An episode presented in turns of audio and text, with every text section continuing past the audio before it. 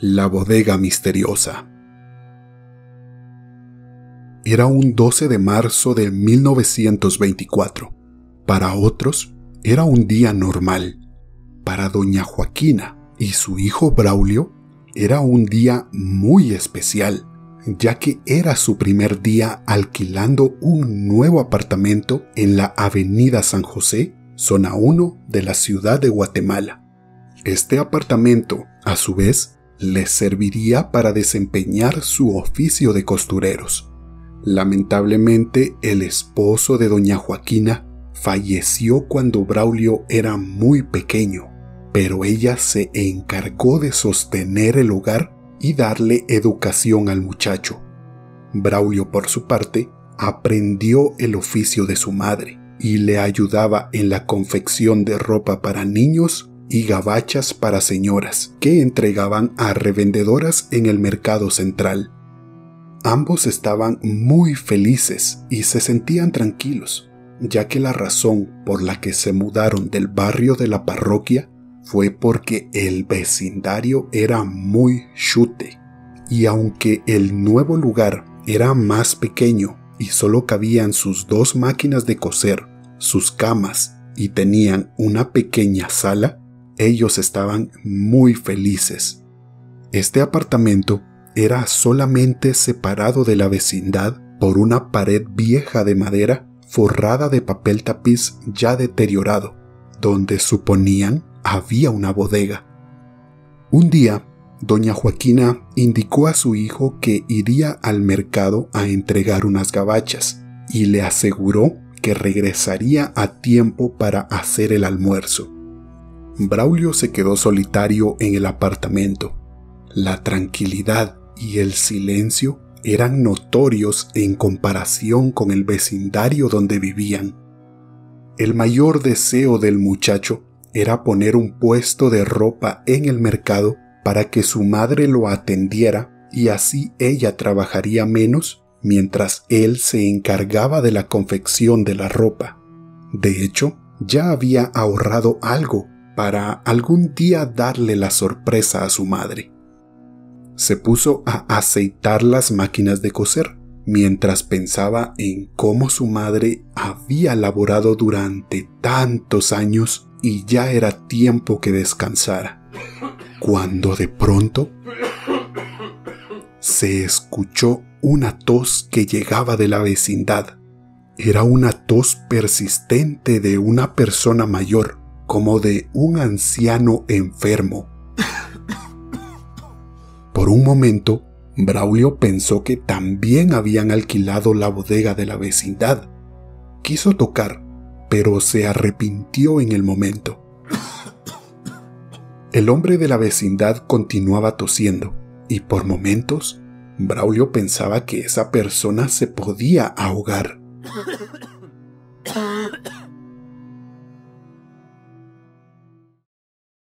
Finalmente todo quedó en silencio ni tos, ni el menor ruido. Pudo más la curiosidad de Braulio, y por un pequeño espacio espió al interior de la vecindad, pero en efecto era como una bodega abandonada, cubierta de telas de araña y mucho polvo. Braulio siguió laborando hasta que llegó su madre como lo prometió y la ayudó a hacer el almuerzo. Dicho acontecimiento extraño fue olvidado. Pasaron los días y las toses del hombre de la vecindad fueron olvidadas por completo. Al fin y al cabo, habían otros problemas en los cuales pensar, como que los precios de los materiales con los que elaboraban las prendas estaban muy caros. Doña Joaquina, encariñada con el trabajo de toda su vida, no deseaba dejarlo, pero su hijo insistía en que no tenía cuenta comprar materiales caros y vender el producto barato. Así que a Braulio le surgió la idea que sería mejor dedicarse a la fabricación de zapatitos de bebé, ya que el negocio era más rentable y los materiales más baratos. Decidieron hacerle conciencia a las revendedoras del mercado de que el nuevo negocio era más rentable y así la vida siguió su curso. Madre e hijo continuaron con el nuevo emprendimiento e iban consiguiendo dinero para su sustento diario. Una tarde calurosa, que doña Joaquina había salido a vender como de costumbre, Braulio se quedó trabajando. Cuando una vez más el silencio fue roto por la tos del supuesto anciano, tos que se escuchaba claramente hasta donde el joven trabajaba. Era tanta la tos que Braulio se levantó y fue a espiar por una grieta de la pared de madera, y efectivamente se trataba de un anciano barbado y pálido, con un grueso abrigo y una bufanda en el cuello. El señor se colocaba un pañuelo en la boca para evitar el escándalo de su tos. Por un momento, Braulio pensó preguntarle si podía ayudarle en algo, pero se arrepintió la tos del anciano continuó y el joven ya no pudo más. Tomó la decisión de ayudar a ese señor de cualquier manera, comprándole algo en la farmacia o al menos preguntando si podía hacer algo por él. Se paró a la mitad del cuarto y gritó, Señor, si hay algo en que le puedo servir, cuente con mi ayuda todo se quedó nuevamente en silencio. Braulio continuó laborando, pero a los pocos minutos tocaron la puerta. Le pareció raro, ya que su madre siempre llevaba sus propias llaves, así que se levantó y al abrir la puerta observó al anciano de la vecindad, con su largo abrigo, la bufanda y una boina a pesar del calor. La tonalidad de la voz del anciano y su estilo dejaban entrever su origen libanés. Mucho gusto, soy Salomón, indicó el anciano. Estoy arreglando unas cosas en la bodega y gracias por ofrecerme ayuda. Es muy difícil que a una persona como yo alguien le ofrezca su ayuda. Dicen que he sido muy malo, inconsciente y de mala entraña, pero eso solo lo puede juzgar Dios.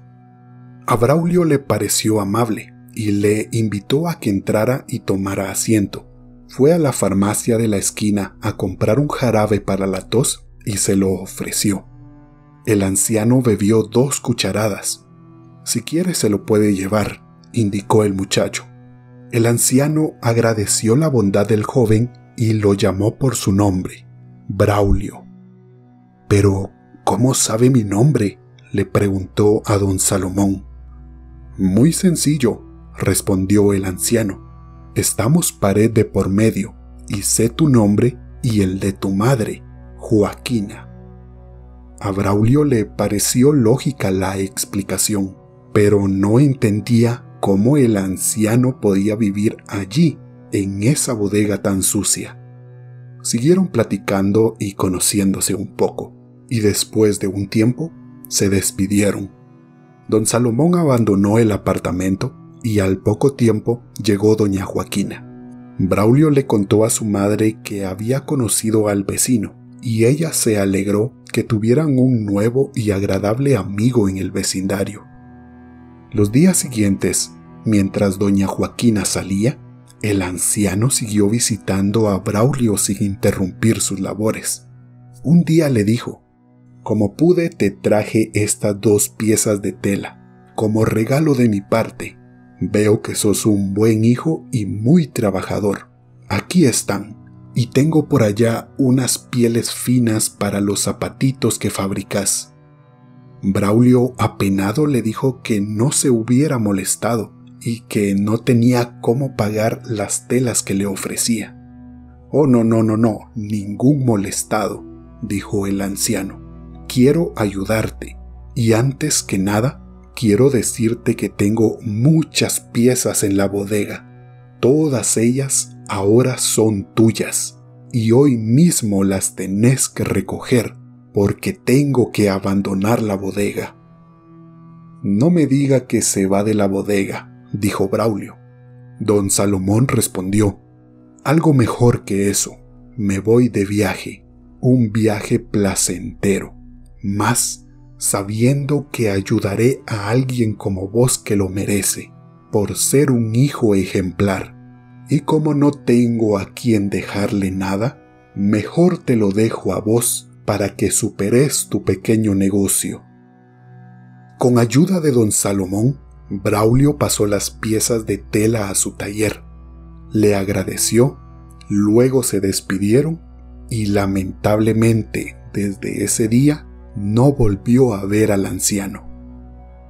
Desde ese entonces, la bodega se quedó en silencio, ya no se escuchó absolutamente nada, y gracias a esas telas, Braulio empezó a obtener mejores ganancias y junto a su madre pudieron superarse económicamente.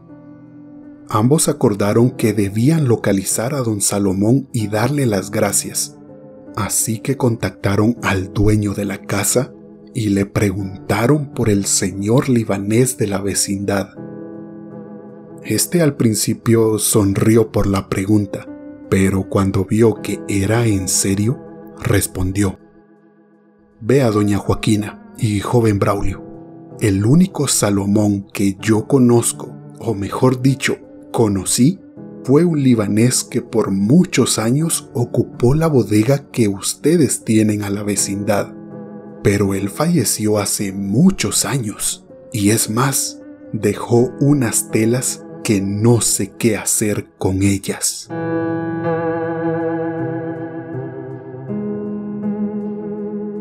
La bodega misteriosa.